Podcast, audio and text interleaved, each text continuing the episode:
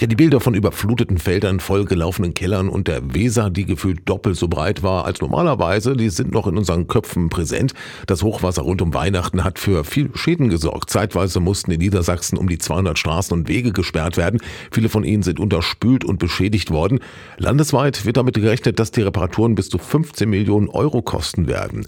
Was das angeht, haben wir bei uns hier in der Region aber noch Glück gehabt. Unsere Straßen sind heile geblieben, sagt Markus Brockmann, der die Niedersächsische Landes Landesbehörde für Straßenbau und Verkehr für den Bereich Hameln leitet. Wir haben hier in unserer Region viel Wasser bekommen, aber die Hochwassersituationen haben nicht zu Schäden an unseren Straßen geführt.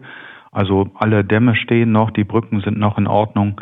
Da gibt es auch keine Ausspülungen dran. Wir haben die Wege, die wir sperren mussten, weil Wasser drauf stand, natürlich kontrolliert und äh, geschaut, ob sie verkehrssicher sind. Und insofern die gute Nachricht vom Hochwasser selbst gibt es hier keine Schäden.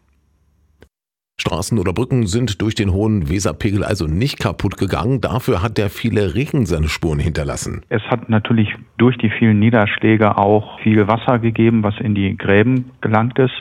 Und mit dem Wasser ist natürlich auch viel Boden in die Gräben geschwemmt worden. Insofern haben wir dann schon Folgeschäden von den Starkniederschlägen aber Hochwasserschäden eben in dem Sinne nicht. Und das liege auch daran, dass unsere Straßen größtenteils vorsorglich nicht in den Gebieten gebaut worden sind, in denen das Hochwasser die Straßendämme anströmen kann. Die werden zwar auch durchfeuchtet, aber mit Weserhochwasser muss man natürlich immer rechnen.